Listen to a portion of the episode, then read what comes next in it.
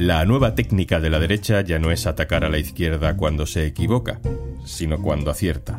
Usar brocha gorda, datos manipulados o mentiras para erosionar sus cimientos más fuertes. Hoy en un tema al día, Batalla Cultural y Bulos, el ejemplo de los 20.000 millones en igualdad. Un tema al día, con Juan Luis Sánchez, el podcast de eldiario.es. Una cosa antes de empezar. Este podcast cuenta con el apoyo de Podimo. Gracias a los suscriptores de Podimo puedes disfrutar de este programa de manera gratuita. La ministra de Igualdad, Irene Montero, anunció el 8 de marzo el Plan Estratégico para la Igualdad Efectiva entre Hombres y Mujeres. Pues este tercer plan estratégico es básicamente la hoja de ruta del Gobierno y, por tanto, del conjunto de las administraciones públicas para desplegar las políticas de igualdad y que el feminismo sea una cuestión de Estado. Implica la inversión de más de 20.000 millones de euros, 21.319 millones de euros entre el año 2022 y el año 2023 bueno, una noticia que los medios de comunicación recogimos en nuestros titulares, pero que no iba mucho más allá. Lo que anunciaba Montero era básicamente el presupuesto de las ayudas y actividades del Ministerio para los próximos años. Más o menos lo previsto. Ni siquiera es la primera vez que se aprueba este plan. Pero da igual, en la cifra Vox vio un filón para atacar. Espinosa de los Monteros fue el primero en abrir fuego. 20.300 millones de euros. No me lo invento, esto es imposible de inventarse. Para políticas feministas transversales. Maravilloso. 20.000. Una familia de cuatro personas en España pagará 1.800 euros para los caprichos de la señora Montero.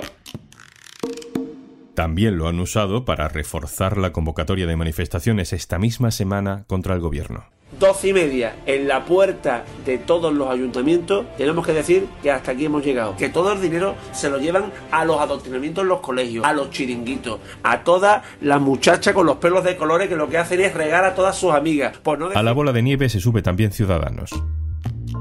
¿Sabe cómo se denomina una medida, un gasto de estas características? Se denomina sablazo de precisión. Ese es el plan del Gobierno, dedicar el doble del presupuesto de defensa con la que está cayendo 20.000 millones de euros al ministerio de Irene Montero. Y ahí es cuando Ayuso se lanza a copiar el argumento. Más de 20.000 millones de euros extraordinarios que se van a destinar a políticas de igualdad que vayan precisamente para ayudar a las familias. En todas las familias españolas hay mujeres. Si quieren ayudar a la igualdad y a las mujeres, nada mejor que ayudarnos a afrontar ahora mismo la cesta de la compra, los gastos de la energía. Con Ayuso en esa línea, el PP se ve obligado a reforzarla para que no parezca que hay división. La presidenta Ayuso impulsa ayudas directas a la familia y por tanto tiene la legitimidad de reclamar y pedir y exigir explicaciones sobre qué son esos 20.000 millones de los que habla la ministra Montero ¿Para qué sirve ese ministerio?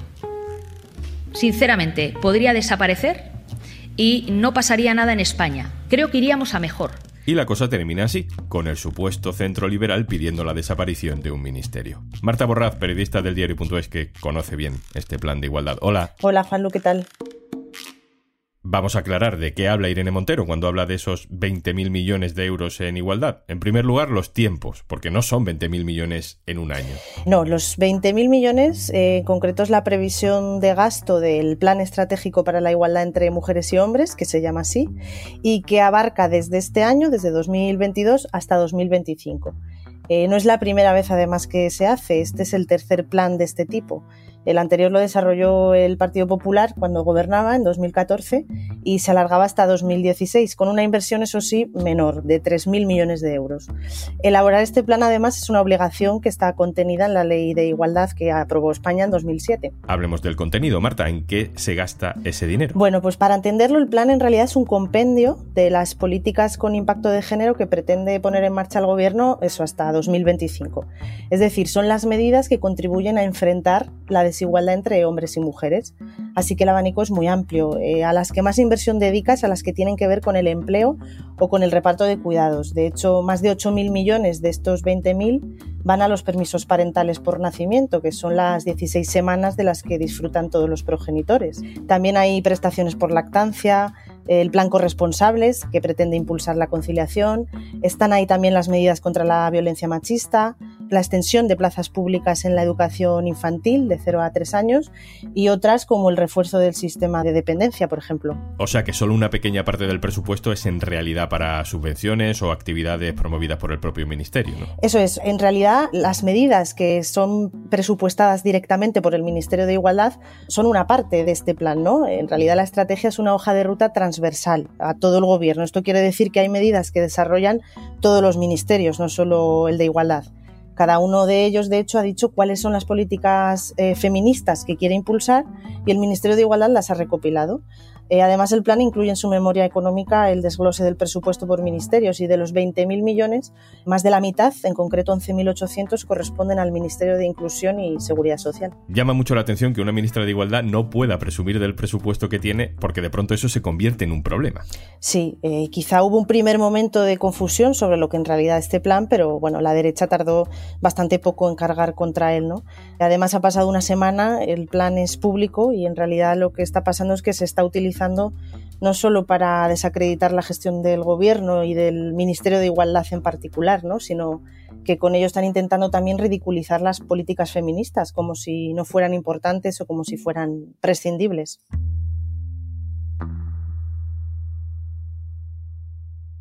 Voy a hablar con otro compañero de por qué lo hacen, pero antes, Marta Borraz, muchas gracias por contarnos todo esto. Gracias a ti. Aitor Ribeiro sigue la actualidad del Partido Popular día a día. Hola, Aitor. Hola, Juanlu. Esto está a medio camino entre el bulo de toda la vida y eso que en el PP están intentando agitar ahora, ¿no? Lo de la batalla cultural. Bueno, es un mix, es utilizar una información que es falsa, una información falsa parcialmente, como palanca para ir más allá de simplemente denunciar un aspecto concreto de una política que el gobierno pone en marcha y no te gusta, ¿no? Y es atacar eh, a las bases fundamentales de un campo progresista que, que ahora mismo funciona eh, a nivel parlamentario como un único bloque. Quizá esto sea un ejemplo de manual, ¿no? No se trata de atacar a la izquierda por sus excesos, o por las cosas que le salen mal, sino por las cosas que hacen bien y de las que presumen ante su electorado. Bueno, fue una de las bases del triunfo de Pablo Casado en las primarias del Partido Popular de 2018, eh, dar la batalla cultural contra la izquierda. Lo repetía incluso Isabel Díaz Ayuso en la Junta Directiva Nacional en la que se despidió Pablo Casado de la presidencia del partido y donde dijo que había que seguir dando la batalla cultural contra la izquierda. Gracias a ese planteamiento, Casado en su momento y Ayuso después han recibido el apoyo incondicional de eh, José María Aznar, de la Fundación FAES, del Atlantic Council eh, que también preside eh, Aznar en, en, Estados Unidos, etcétera, ¿no? Y tiene que ver, como decíamos, con ir más allá de criticar una política concreta, sino de ir a la base de las políticas que pone en marcha un gobierno y atacar a lo que moviliza a un electorado, moviliza socialmente a la izquierda o al campo progresista. De hecho, el Partido Popular, por ejemplo, no se baja del pacto de Estado contra la violencia de género. No ponen en duda la existencia, como si hace, por ejemplo, la ultraderecha. ¿no? Lo que sí ocurre es que se pone, digamos, en duda a las personas que promueven esas políticas, a la vez que se pone en duda todas las otras políticas que llevan asociadas ese ministerio o todas las políticas que lleva asociado un determinado partido político. Y a la vez, atacando eh, la mera existencia del Ministerio de Igualdad, se pone en duda la necesidad de la existencia de Podemos. Y por lo tanto, se pone en duda también pues yo qué sé, la existencia de políticas para subir los impuestos a las eh, clases altas o la insistencia en eh, subir el salario mínimo o en la reforma laboral. Lo que yo digo es que en esos 20.000 millones, aquellas ocurrencias de Irene Montero pueden ser, ser suprimidas. Cualquier idea de Irene Montero hay que presumir que se trata de un derroche. Las políticas que defienden la igualdad de oportunidades entre hombres y mujeres no están de más. Lo que está de más es un Ministerio de Igualdad que no tiene competencias y que cada vez que dice algo eh, se, mete, se mete en un problema o comete un error importante. Y es también un buen ejemplo del efecto contagio, ¿no? Porque un argumento tramposo de Vox se convierte en un argumento del PP, del nuevo PP, en dos días. Bueno, Ayuso lleva haciendo esto eh, desde 2019. La batalla cultural no solo consiste en atacar a tu rival, sino también en intentar hacerte con todo el espacio político que, digamos, coincidiría con tu filosofía política, ¿no? Eh, si Vox es un partido que ha crecido a base de no dejar resquicio y de no dejar de dar esa batalla cultural en todos los aspectos que van desde, pongo un ejemplo, la defensa de la Guardia Civil, la defensa del Ejército, la defensa de la Unidad de España y el atacar las políticas identitarias de la izquierda. Isabel Díaz Ayuso lo que ha hecho sistemáticamente desde 2019 es intentar meter bajo su paraguas esa batalla cultural. Aquí yo ya tengo dudas de que el Partido Popular de Feijó esté cómodo en esta estrategia. Pero ayer mismo escuchábamos a Alberto Núñez Feijó en un discurso al lado de Isabel Díaz Ayuso decir que el Partido Popular tenía que recuperar el centro y la centralidad. No sé si entra dentro de la propuesta de Alberto Núñez Feijó el poner en duda las políticas de igualdad. No sé si cuando Cuca Gamarra dijo que respaldaba a Isabel Díaz Ayuso se refería a toda su extensión o si en realidad estaba intentando no abrir una nueva brecha dentro del Partido Popular con Isabel Díaz Ayuso cuando están intentando cerrar la brecha abierta por las dudas sobre los pagos al hermano a través de un contrato hecho con una empresa, con la Comunidad de Madrid, etcétera, etcétera. ¿Crees que puede haber un punto de fricción aquí entre Ayuso y Feijo? Yo creo que es pronto para saber hacia dónde se va a dirigir eso. Eh, si recurrimos al pasado de lo que han hecho unos y otros, no creo que Feijo quiera poner en duda las políticas, el Pacto de Estado contra la Violencia de Género, por ejemplo, que el PP acaba de volver a firmar y que además se puso en marcha un gobierno del Partido Popular, que esto es algo de lo que siempre presume eh, el Partido Popular. Lo que está claro es que no van a querer abrir una brecha con Isabel Díaz Ayuso en este momento. Aitor Ribeiro, muchas gracias.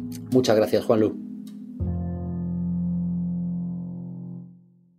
Y antes de marcharnos. Hola. Sabemos que te gustan los podcasts, por eso estás aquí, escuchando un tema al día. Lo que también sabemos es que encontrar qué escuchar después de este podcast puede ser una tarea ardua. En Podimo te lo ponemos fácil. En nuestra app encontrarás los mejores podcasts exclusivos en español, una sección con el mejor contenido infantil y miles de audiolibros para entretenerte cuando y donde quieras. Entra en podimo.es barra al día y consigues 60 días de prueba gratuita para escuchar 3.000 podcasts y miles de audiolibros exclusivos en Podimo. Esto es Un Tema al Día, el podcast del diario.es, con la producción de Carmen Ibáñez y Zascun Pérez. El montaje es de Pedro Godoy.